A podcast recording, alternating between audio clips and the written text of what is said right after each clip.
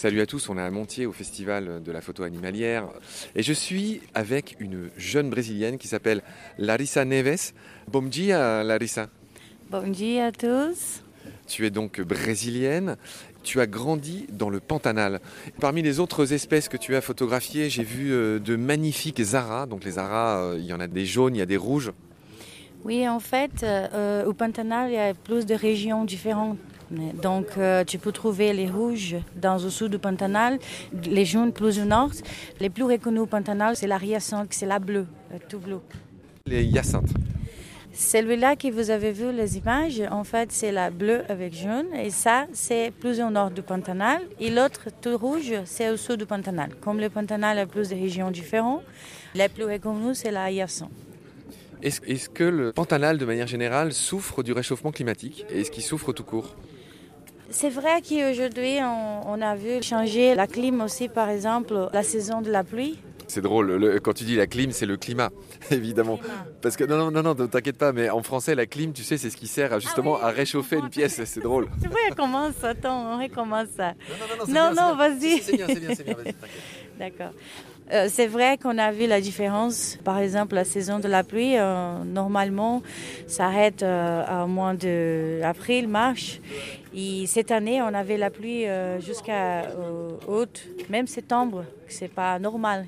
Une fois, deux fois par mois, ça va, mais pas tous les mois. On avait plus de froid, la, pluie, il a fait, froid. On avait, ça, ça change beaucoup pour nous parce que normalement, d'habitude, cette époque au Pantanal, c'est chaud. Il n'y a pas de pluie. Donc, euh, on a vu bien qu'il change déjà les comportements de tous, même les animaux, même le climat.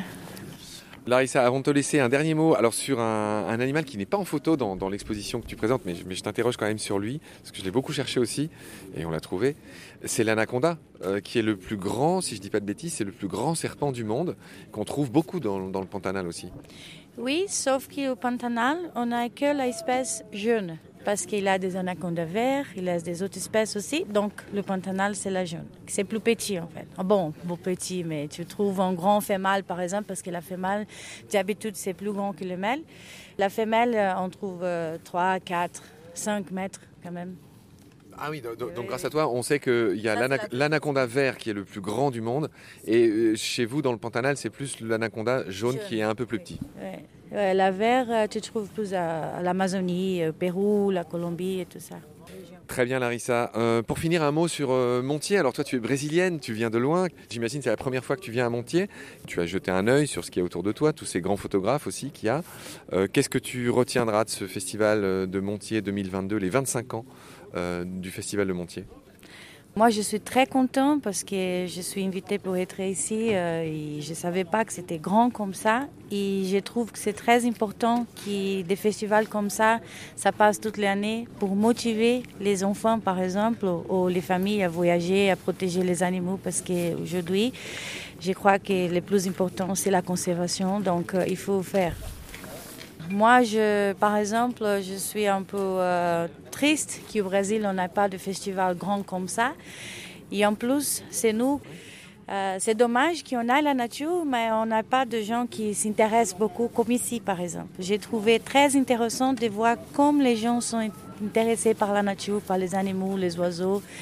Et je ne sais pas combien de personnes qui passaient chez moi sur le stand d'Objectif Nature qui me demandaient tous sur les oiseaux. Et il m'a dit qu'ils sont magnifiques et tout ça. Et au Brésil, on n'a pas, on n'a pas ça.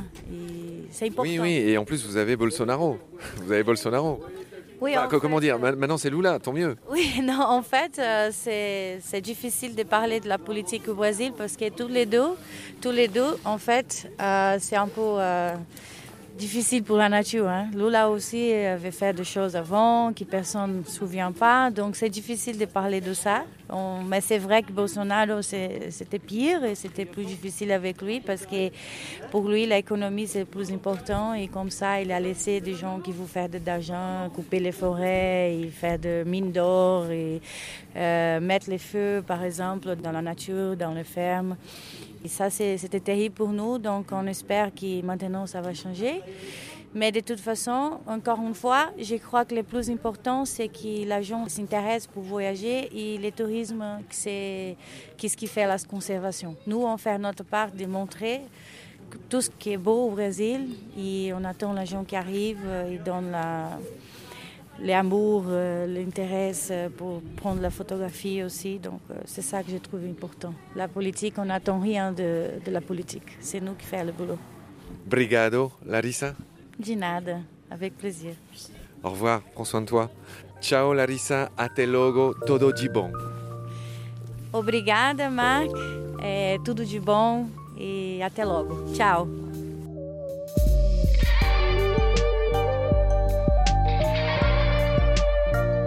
C'est la fin de cet épisode. Merci de l'avoir suivi. Pour continuer, nous avons besoin de votre soutien. Et vous pouvez nous aider simplement, en quelques clics et gratuitement. Il suffit par exemple d'utiliser le moteur de recherche solidaire Lilo. Ainsi, chacune de vos recherches sur Internet générera des gouttes qui seront reversées au projet de votre choix, comme Baleine sous gravillon par exemple. Vous pouvez par ailleurs vous abonner à nos podcasts comme d'habitude, partager les liens, devenir adhérent de l'association BSG ou encore faire un don sur Helloasso ou sur Tipeee. Grand merci par avance. Je remercie tous mes équipiers pour leur aide précieuse. Je vous retrouve bientôt pour de nouveaux épisodes. Et d'ici là, prenez soin de vous et de ce qu'il y a autour de vous. Merci. À bientôt.